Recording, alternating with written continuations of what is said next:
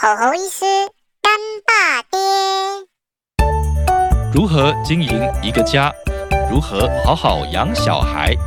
家长话题聊不完，我们边聊边成长，一起加油，干巴爹！Hello，各位听众朋友，大家好，欢迎来到吼吼医师干爸爹。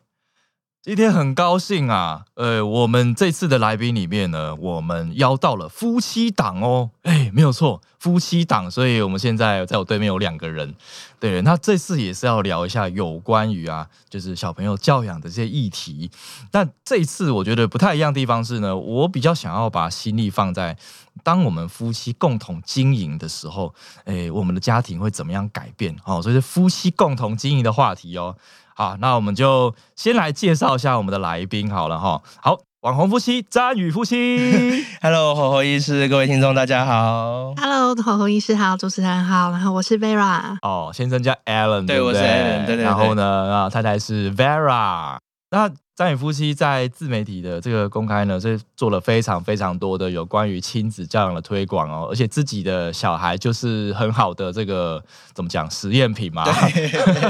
很好的这个示范哦。从这个大宝开始啊，然后一路长大，然后遇到了什么问题，然后在过程当中，呃，你们就是不断的去学习嘛，哦，然后学了啊，可能蒙氏教养啊，或后来萨提尔啊等等的，然后慢慢把。大宝顺利带大，然后接着二宝要出生了。我印象很深刻哦，就是你们有某几集在讲说你们怎么家庭布置，对不对？蒙氏的那个家庭布置，然后在 YouTube 拍的哇，非常的哇，好干净，好漂亮。然后小朋友就会自动自发的去收东西，没错。那那个我真的看的非常的。感动，那你那你有照做吗？没有，对，没有。听说你最近搬家了，你可以来好好规划一下。对对对对对对，最近搬家之后，我们要整个大改造了。对对，因为之前是房东给的嘛，房东给了之后，很多东西其实就只能硬塞进去哈。嗯，对，好。那另外就是你们最近也有在出一些书嘛？对，我们去年十月有出版一本叫做《正向教养一千天真实生活》。一千天是指就大宝的一千天，对我们他三年啊，在他一岁半左右接触蒙特梭利跟正向教养嘛，然后到他四岁半的时候，这本这本书差不多到他五岁的时候，这本书出来嘛，所以就是这本书里面就是包含了这三年来的真实生活，所以就是他任何的喜怒哀乐，对对对，他不是就是只有理论的，他其实里面有六十几个故事，可能有三十几个都是很崩溃跟挫折的、生气的，对啊，因为我们就是一般家长。那其实一定会有情绪，然后在学习新的模式的时候，一定会有失败跟挫折。对，那以前我们在写粉砖的时候，都会去挑一些比较好的故事，因为觉得，哎，我我现在在推广蒙特梭利，推广这项教养，好像要多写一些成功的经验，这个东西才可信，对不对？但后来有一次。忘记是什么事情，不过从有一次事件，我就写了一个，好像我们大生气呀，然后整个就是整个就是一团乱，整个就是大 大失败的故事。写上去之后，发现哇，那个共鸣感更强，嗯。嗯，那就感觉好像是这个才是真正我们会遇到的事情，真正会遇到的育儿上的一些问题。从那之后开始，我们就变得哎，不管好的或者是不好的，其实都都觉得它是一个很值得去参考跟学习的故事，就会把它全部写出来。所以那本书里面就是这三年来快乐的、有温暖的啊，也有很挫折的、有很崩溃的故事，这样子。对，我觉得现在观众，我发现说其实不喜欢那种超人般的故事，对，就是一百分零缺点的故事，他就觉得哦，好遥远哦。我觉得哈，你自己做就好啦，我我不想做。而且如果设太满一百分，很容易人设翻车。他们就他们对对对对，稍微一翻车，他们就会开始攻击，对不对？容易翻。对对对对，所以我觉得这样蛮好的，就是说我们就有这样的方式，就一千天嘛。对，好，这一千天里面其实也有好的部分，可能也有就是呃做不太好的部分，或者是说我们在育儿的时候，有时候不可能心理状态是满分嘛。对，有时候会很荡的时候啊。对对对，也会有很挫折的时候啊。那时候怎么可以有心？平气和，跟小孩讲话呢？没有，我们就骂他 对对，是是真的啦。对，所以观众我最喜欢看这种真实版本。但是我们如果从真实版本中，从很低谷谷底的状态，什么都不知道，什么都找不到方法状态，慢慢往上爬，往上爬，哎，最后变成了一个诶，小朋友很高兴，诶，都很愿意跟爸爸妈妈分享，学习环境很快乐，啊爸爸妈妈也很有成就感，诶，这样就成功了，对这样就是跟孩子孩子一起成长了。对，这真的是我们的血泪经验因为你我们知道这么多正向教养，还有蒙特梭利的招式，不可能每一招招招有用。啊就是在一千天里面，你哪一招失败了，然后我们就写下来，然后要怎么去克服它，这样写下来。真的真的哦，你们有做记录这样子，就是每天 Facebook 它就变成我们的一个 review，因为我们在写文分享嘛。我觉得其实，我觉得其实这个是爸爸妈妈在家可以做的，嗯，就是强迫你去回想这件事情，然后就是再做一次 recap 的概念。然后你们我们每次发生一件事件之后，晚上孩子睡了，我们就会讨论，哎，刚刚他有这样的情绪，嗯，你你觉得可能的原因是什么？然后我觉得原因是什么？然后我们我们然后我们去讨论看看，然后我的我的做法你觉得怎么样？你的做法我觉得怎么样？然后我们就把它写成故事。那它其实就会在我们学的理论上跟实战上，它就会做一个结合。嗯，对，就是哦，原来他有情绪是哪个书说他什么状况啊？然后用了什么方法？可能这边哎好像不太好，或者是我的情绪怎么样？我因为我们会这样子一直讨论，一直讨论，一直讨论，所以就变得其实就是有点夫妻同心的感觉。啊，太棒了！这就是我们今天的主题了，夫妻同心。对对对对，因为我觉得现在，因为台湾的这些教养的议题啊，或是嗯资源真的很丰富嘛。，对，哎，在网络上的，我发现不是每个国家都这样，哎，哦，真的吗？哦，有哪些你些？发现哪些国家没有这个？哎，这么说好了，就是我觉得是东亚以外的国家不太一样。嗯嗯，第一，他们的网络没有习惯我们这么快。嗯，然后在第二就是说，他们在抛一些讯息的时候啊，其实跟我们台湾叙述方式不太一样。我们台湾比较偏日本那种感觉，就是把东西讲很细，嗯嗯，任何一题都可以讲个两三千字。可能譬如说，如何让小朋友自己站上去尿尿，可以讲两三千字这样子。可是，在其他国家不是这样子。但我觉得也是因为这样啊，所以我们家长的吸收度很高。到我其实我们现在做这个节目到现在，有时候我还是会听到一些我没有听到的内容，嗯嗯嗯，就是我太太传给我的，就是动不动就会，嗯、现在烂很方便嘛，就哎、诶老公你看这一则啊，是是。呃没看过这什么东西？哦，好好好好，对对，这是什么什么什么什么派什么派，我都不知道。嗯 对对，有时候就要花时间去去了解、去吸收这样子。嗯所以现在的资讯其实很发达哦。不过我觉得有一个问题是，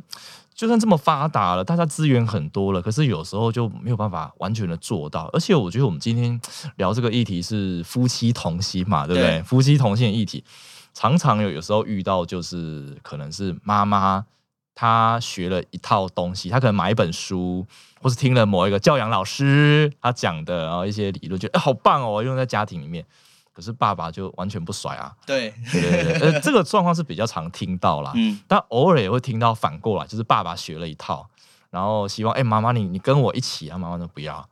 对，所以我觉得今天就是你们夫妻可以一起学，而且一起做经营，我觉得这样很，这是很少见啊。我觉得这是很少见，所以才会找你们聊这样。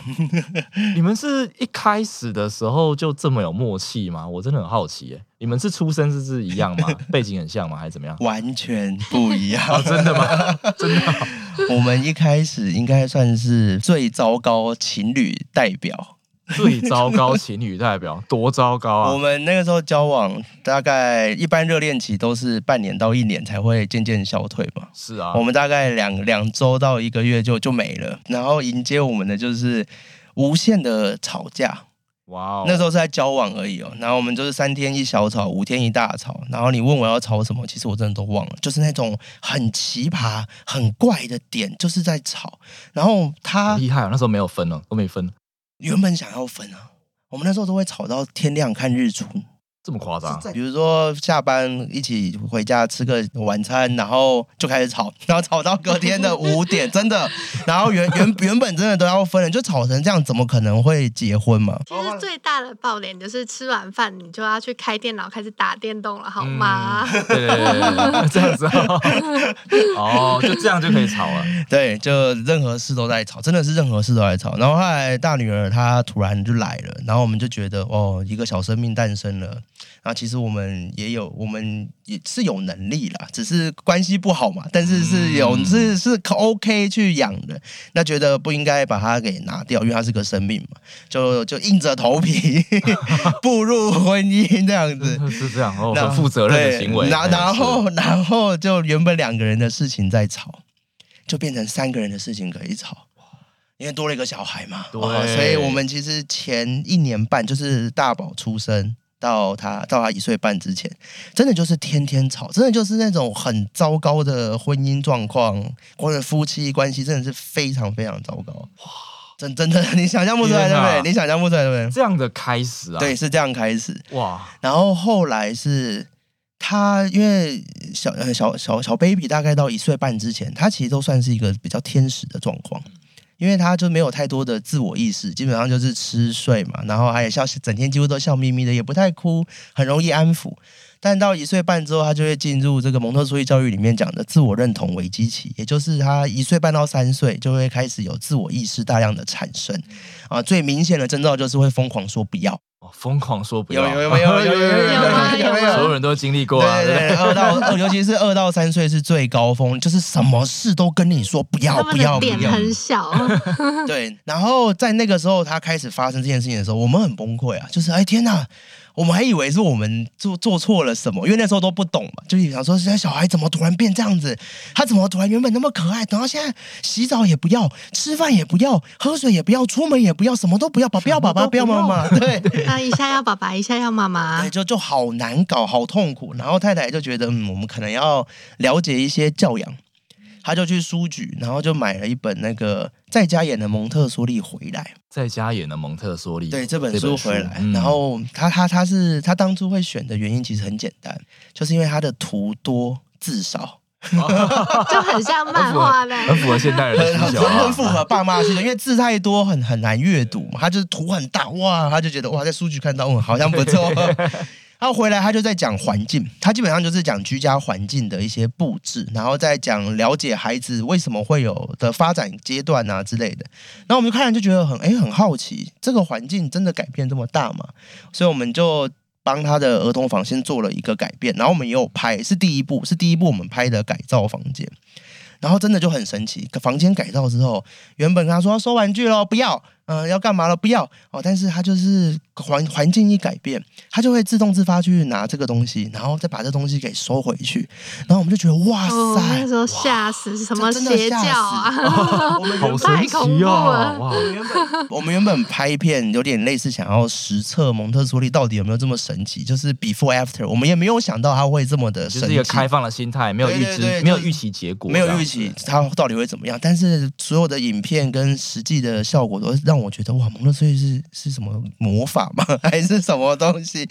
对，从那之后开始，我们就进入蒙特梭利的世界入坑了，对，我们就嗯就入坑，就觉得哇，这个真的太太棒，太想了解孩子的发展，那我们就可以去协助他们嘛所。以我好奇，在买的书去实践的过程当中，你们夫妻就就开始同心协力了吗？哎，对，好像真的耶，哎，好神奇啊！因为他那个时候带回来给我。然后我可能比较特别了，因为我小时候是蒙特梭利幼稚园的，三三十几年前，那那个时候那个是时候蒙特梭利幼稚园很贵吧？他刚刚第一批，嗯就是台湾刚好有一批老师去国外受训，就在三十几年前。然后他们受训完回来之后，蒙特梭利陆续在台湾扎根，所以我算是第一第一届还第二届的白老鼠。哇！所以我那时候看到蒙特梭利的时候，我有一点哎。诶这个词好熟悉，可是我不了解它是什么，所以我可能比较小时候还有记忆，就有会跳出来一点，在玩一些教具的记忆这样子。对，但但是我比较特别的是，因为他带回来蒙特梭利，那这个东西我本来就对他比较有点熟悉感，所以我没有去排斥。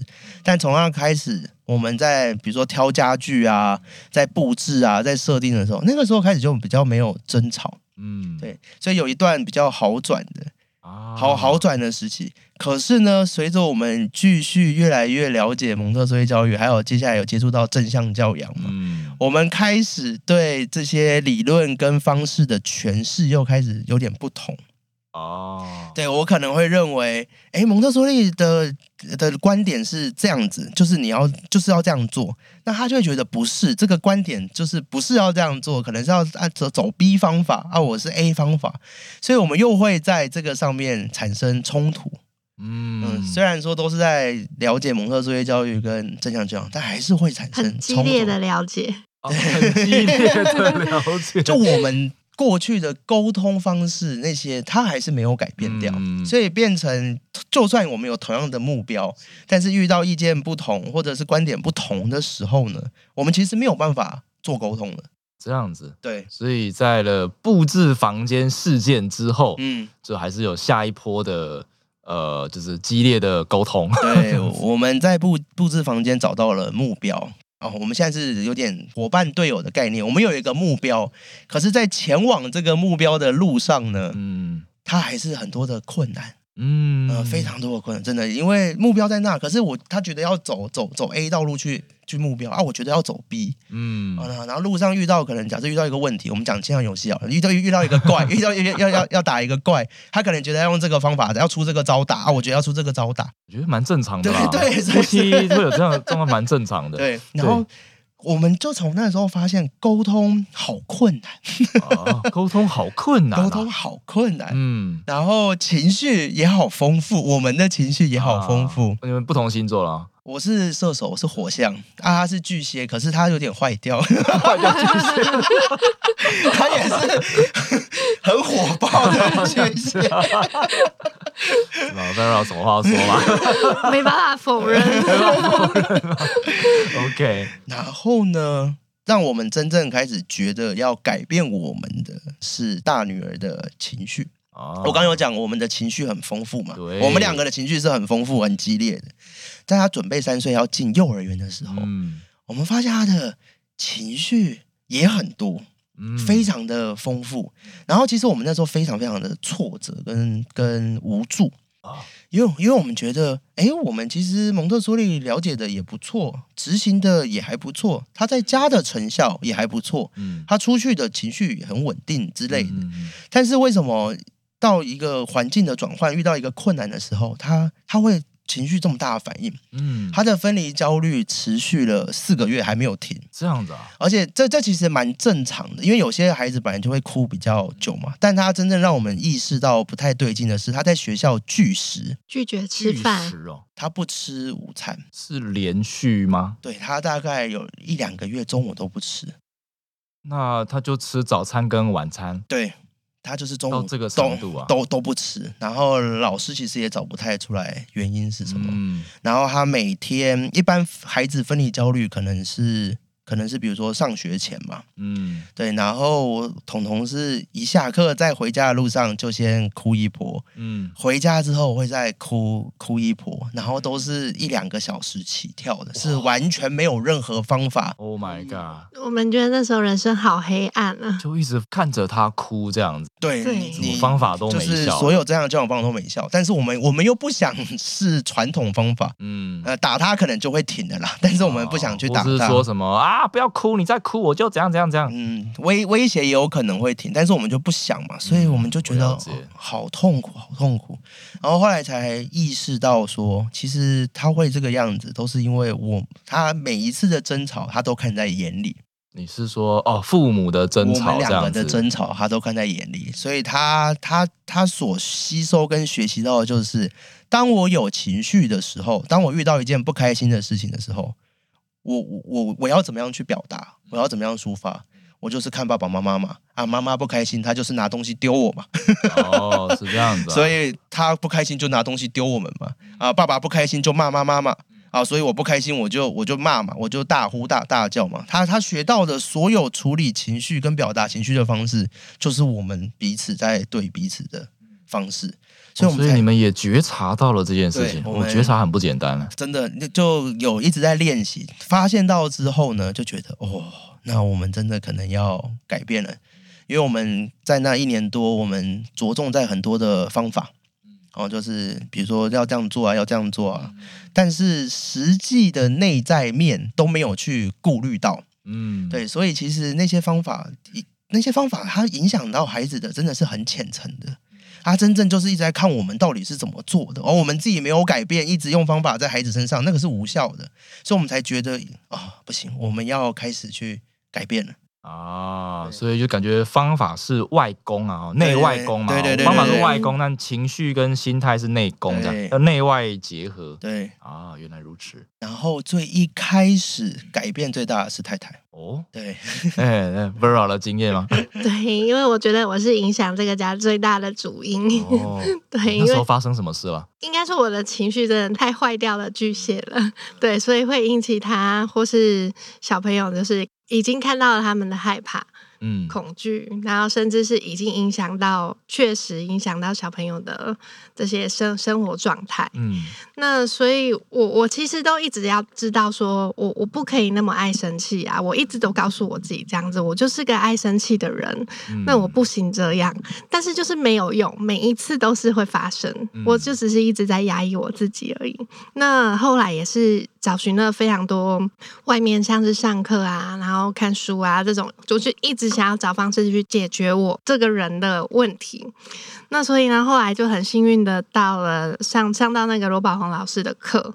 去了解到我在原生家庭里面才会发现，原原来过去影响到我这么深，原来每一件事件，然后都会造成我的现在的影响。我举个例子好了，像是彤彤小时候，他如果弄脏衣服，吃饭弄脏，或是躺在地板上，我就整个大爆炸。或者去公园玩沙坑那种地方，弄脏之类的就会爆炸这样子。对，但是一直走到现在，他我可以看着他带着妹妹，然后去用雨鞋踩着水沟锤，四溅的到处都是。这现在是我是 OK 的，可是从刚刚那个我一看到他变脏就爆炸，然后到现在我是怎么改变的？那就是因为那时候我看我找到了我原生家庭的部分，因为我小时候洗衣服，我妈妈很在意洗衣服这件事情，因为她觉得她很辛苦，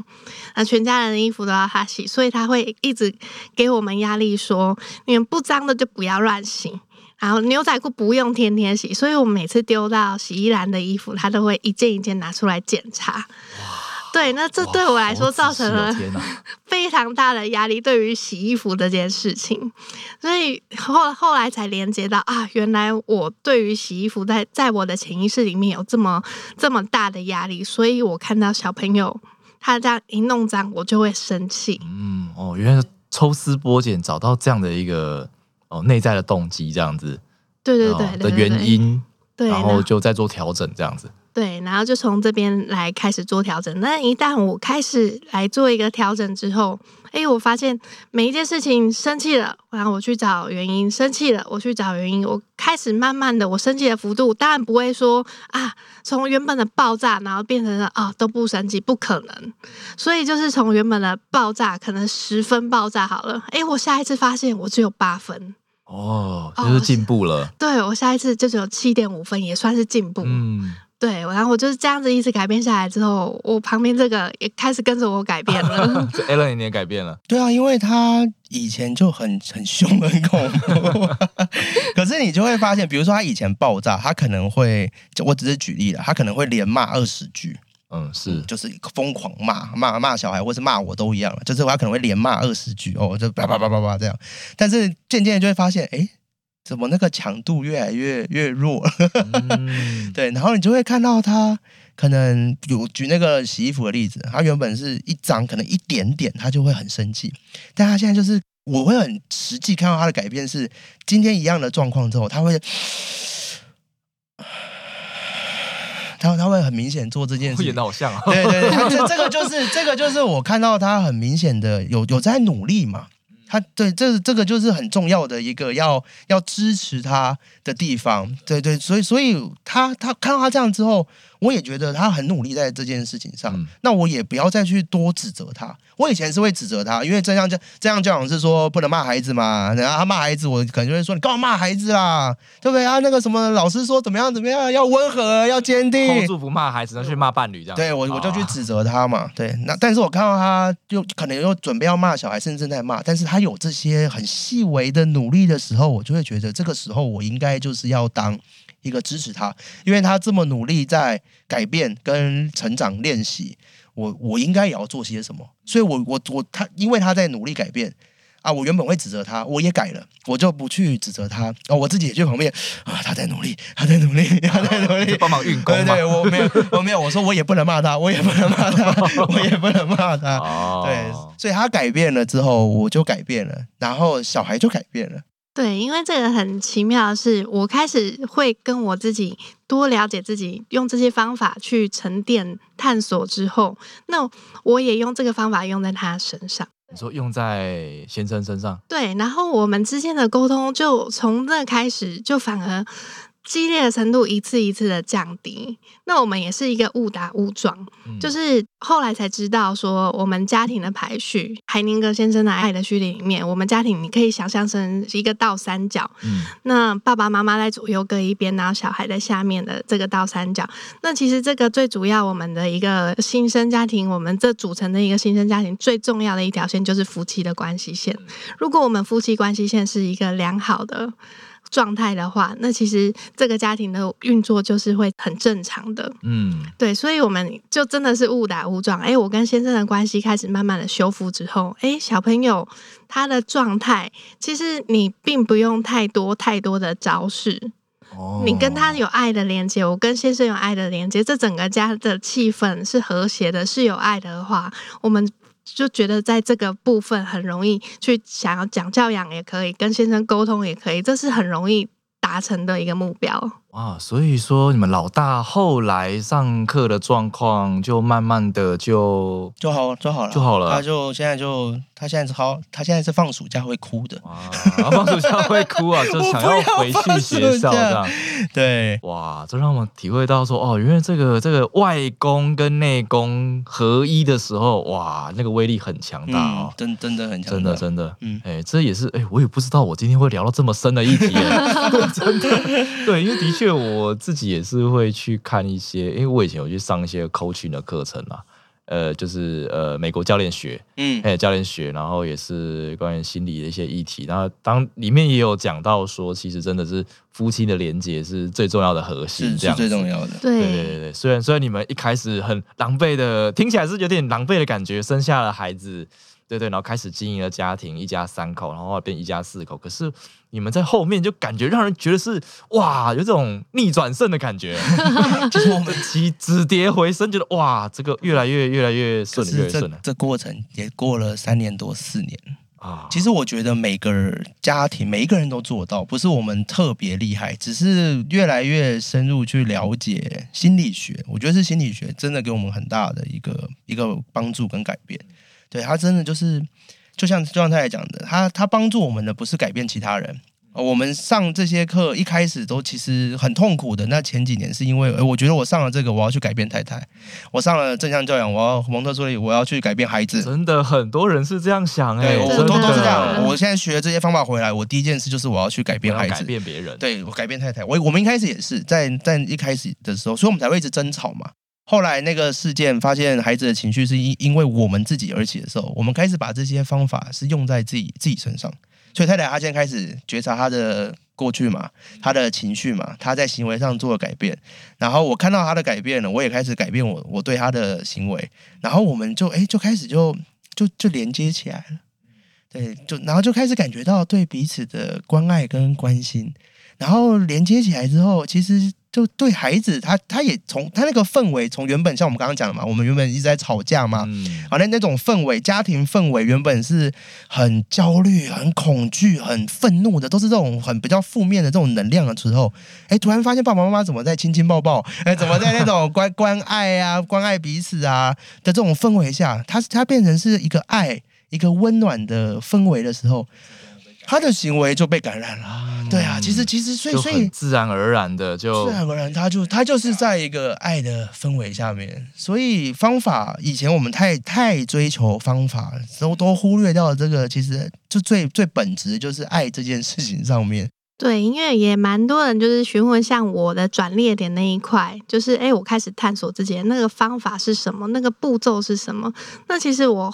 走到现在，那我其实很建议大家的是，其实我们并不一定要去一直挖掘创伤啊病理的地方。它其实我们有时候我们很现实的，你只要一观念一转，你有爱的连接，这是家庭所有的事情都可以解决了，包含你家庭解决了，人际关系、工作、职场全部都有了。真的，真的，对我可以体会啦，因为现在民众最爱挖掘就是所谓的方法嘛，嗯就是我们刚刚讲的所谓的外功，对不对？而且在呃网络上一堆文章都在教你什么方法，现在文章下标题都要下的，嗯专家教你五三种方大法之类方法、七大方法，对对对对下标题就这样下。对，可是，在内功的部分，却是最近呃才开始，就是慢慢很多的人开始在在思考说，哎，对，很多的专家或老师不会直接告诉我方法。而是都会跟我们说，哎，这个部分，哎，我们的内在心态是怎么调整的？我们要找到一个属于我们自己内在心态调整的方式。嗯嗯对对对，所以我真的觉得，哎，你们真的做的非常的透彻，这样子，真的很高兴，很高兴，对，可以跟你们聊。那我我其实有个好奇点，哎，嗯嗯，因为不是每一个家里面的爸爸这个角色、先生这个角色都愿么愿意去聊自己内在的东西，坦白讲。嗯然后也要跨足去跟太太一起经营教养这个议题的时候，其实就我们知道有一些教养老师，他自己的先生他就不太可能做这一块，嗯他可能他必须要忙致力于时间精力在他的工作啊、事业上他的事对业啊，对不对？而在家里面之后，就是也也不是故意啦，就是会比较怎么讲？有时候就好像在讲我自己。那我怎么马上听出来好像在讲谁？本来要讲一个比较负面的话，想说这样会骂到我自己，就说比较会没有办法那么着墨那么多，就是对小朋友的觉察会比较弱，嗯或者是说有时候工作上真的很累啊，或很疲惫的时候，就看到小朋友就会会忍住，但是有时候小朋友踩到线的时候还是会爆掉，砰然后。然后太太可能就来，哎、你怎么又骂小孩？叭叭叭，然后开始，不不不不，然后开始无限循环了，这样子。嗯 对，这我很好奇啊，这 Alan 是你是怎么样的一个经历啊，让你就是可以跟太太一起？我的经历比较特别，是哦，怎么说？呃，其实我觉得这个问题很深奥。我先我先来讲一下为什么爸爸对育儿上不是那么重视。好了，我觉得要帮爸爸那叫什么反反驳一下啊，对对对好对，好，我要帮爸爸发声一下，对，因为自古以来，人类的 DNA，男生他就是在外负责在外面打仗的嘛，对不对？打猎啊打猎啊，嗯负责工做一些，就是他他在外面干活啊，女生就比较是负责。呃，对孩子孕育这些，这是自古以来的 DNA。是这这个 DNA 就是一直深深的一代传一代，一代传一代，一代传一代，传所以所以就我们就基本会有这个认知，就是爸爸好像是在外面嘛，嗯所以，所以男生的 DNA 里面哦，男生的心理学上呢，他在外面得到的工作的成就感、嗯，喜悦是大于照顾其他人的，这是 DNA 的天生就这样天生 DNA。啊，女生刚好就相反，女生对于呃，不论是伴侣或者是亲子关系，他在这个关系里面，他得到的成就感跟喜悦是比较大的。嗯。所以就会发现很多男生他觉得在外面工作更有成就感，嗯。更快乐、更喜悦。可是我回家面对老婆啊、我也不太会跟她相处，呃，还面对孩子，我也不太跟她相处，我是很挫折的、很挫败的啊、我没有快乐，没有喜悦，所以我当然是选择去一个比较我我擅长、容易得到快乐的地方嘛往。外跑，对啊，因为这就是我们的 DNA 设定嘛。对我一开始也是这样，知道吗？其其实，在在关系中，我我一开始讲我们关系很差嘛。他说他说为什么我们会吵架？因为我我吃完饭就打开电动嘛。嗯啊，对不对？因为我跟我跟他的关系很糟糕，所以我不想要面对他。嗯嗯嗯嗯啊，我去我擅长厉害的地方嘛，我去打游戏嘛，我在这边我获得快乐啊。如果我回到家，孩子、夫妻这样的状况下，我没办法处理的话，那我一定选择待在公司啊。我在公司，我可能是一个主管，我可能是一个超强业务，我我觉得这个对我来讲更有成就感。哦，所以这个我觉得是妈妈们要了解，爸爸他他本来就比较容易在事业上去获得那个叫什么多巴胺呐、就是大他在做事的时候，大脑会释放多巴胺，它会产生快乐。对对对对对。所以这个时候要改变的呢，其实就是如果妈妈是想要尝试改变先生，当然这是不可能的，因为我们没办法去改变一个人嘛。但如果想要改变这个状况呢，她其实要降低对老公的期待，嗯，哦对，要降低对对老公的期待，期待然后要想办法让他在这个关系中有快乐跟成就感，嗯，在育儿中有快乐跟成就感。啊、因为有的时候妈妈对那个老公的期待很高，比如说你可不可以去换一个尿布？可能先生真的已经很努力尝试在用了，但你我们来的时候，因为我们过去教育太习惯看到缺点，我们很很厉害，我们找缺点一眼就能找出十个人身上哎对对十个对对缺点。小时候教育就是这样，小时候教育就这样子嘛，爸妈就是专打你的缺点，所以今天爸爸他其实真的很努力在尝试泡奶也好，换尿布也好，他真的很努力，很努力，他也很很认真的。妈妈一进来就是十个缺点，你这个温度怎么不对？你这个奶粉怎么不对？你这个尿布怎么这样包啊？你这个怎么样怎么样被盯得满头包啊？如果如果是这样子，你觉得爸爸他还会想要做吗？根本就不想做我我啊，不要做啊！我在外面那个那个什么主管都是夸奖我了，下属都是夸奖我，把我捧上天的。回到家我被骂的一事无成，那我当然不要这样做。所以妈妈们真的要先把对老公的期待降低，然后我们要练习看到其他人的优点，我们给予他鼓励跟肯定。哇，老公啊！我看到你这个尿布包的乱七八糟，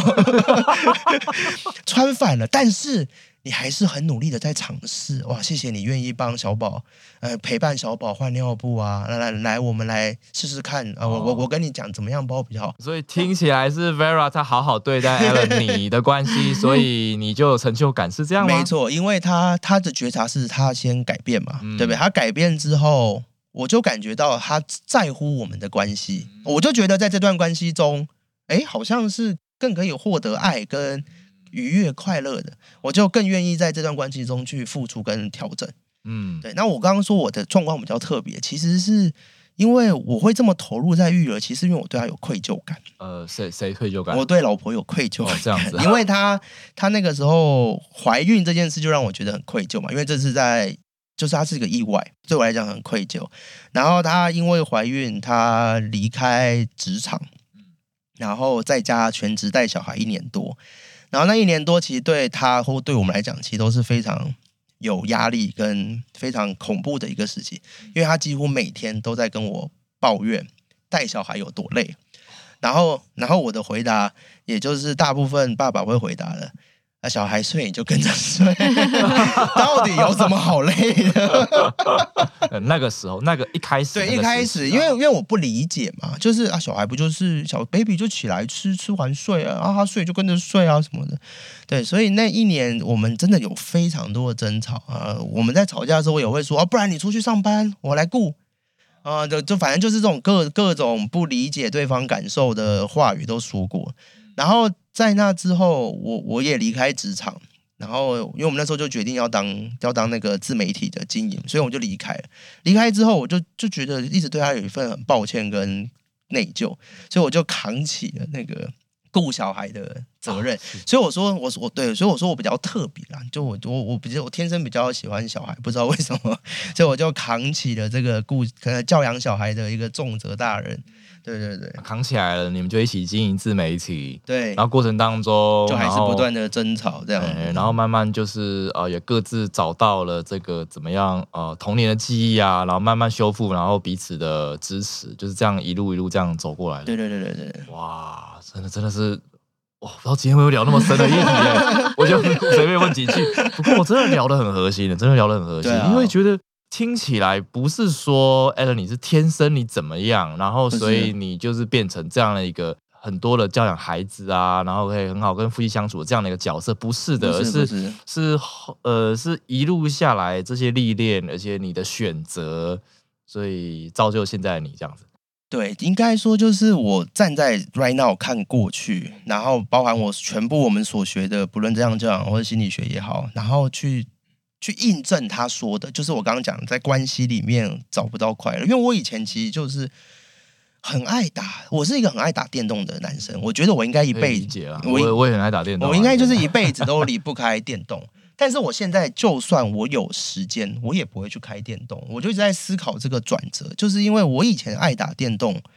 是因为我在现实生活找不到快乐。我开始我开始打电我开始打电动是国中，那个时候我的学业很差，然后爸妈老师都不都不懂我，这很妙，爸妈老师都不懂我，我超常翘课去打网咖啊，打被还被教官抓，被我爸妈冲去网咖抓，我全身上下的警告大过小过非常多次，差点被退学。哦，我国中是这样的一个学习状态，我成绩都是最后一名，倒数第二名的。然后我妈认为不对劲，这个小孩怪怪的，呃，可能不适合台湾的教育，所以他把我送出送出国。我那时候去加拿大，我去加拿大的时候，我只有一个人去，我那边没没有我的亲戚，我爸妈也我爸妈也没有去，没有没有任何的亲戚，没有任何人。可是换句话说，就是完全没有任何的约束，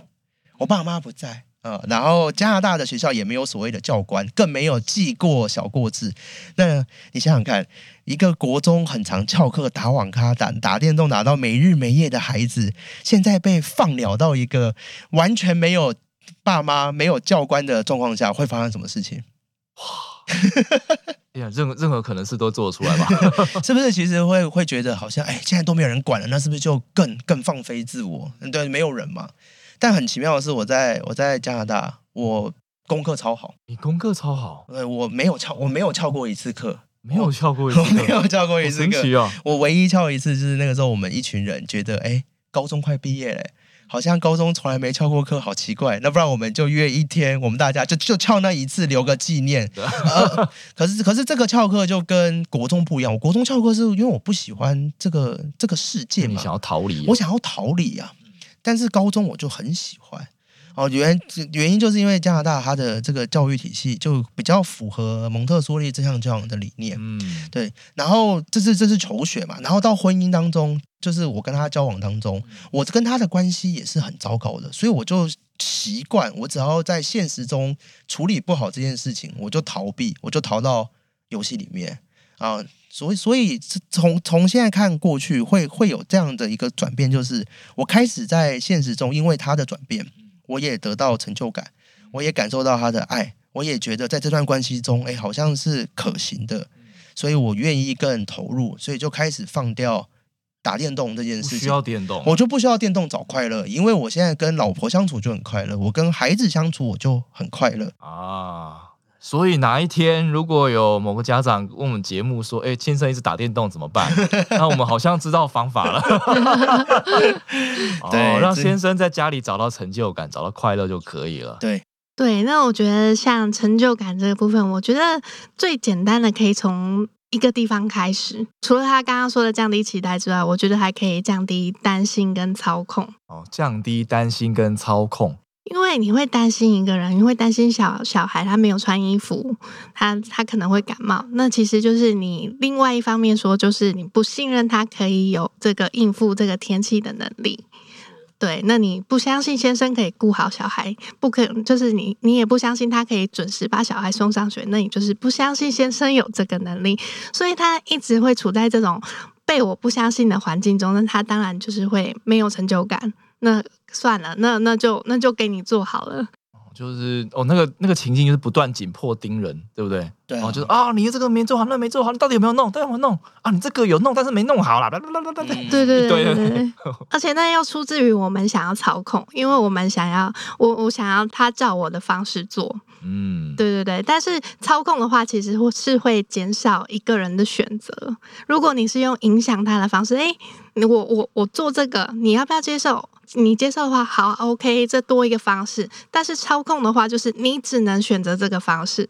它只有 only 这个方式可以做。差很多哎，对不对？就是即使他他真的是用他他的方式包尿布，他真的没有办法那么整齐，那也是他他选择的方式。所以才了解到你们夫妻可以到现在的这样的相处的程度，啊，因为没有人喜欢不被信任嘛，对不对？没有人喜欢这种感觉，就是你觉得我做不好，就是就是等于在否定我这个人的好坏嘛。你不信任我，就觉得我糟糕，我烂嘛。那我很多人就那我不做了，嗯，那操控更也没有人喜欢嘛。啊，你现在叫我，你现在叫我去顾小孩，我有在顾啊，可是为什么你又要说你要这样做、这样做、这样做？所以没有人喜欢被不信任跟被操控。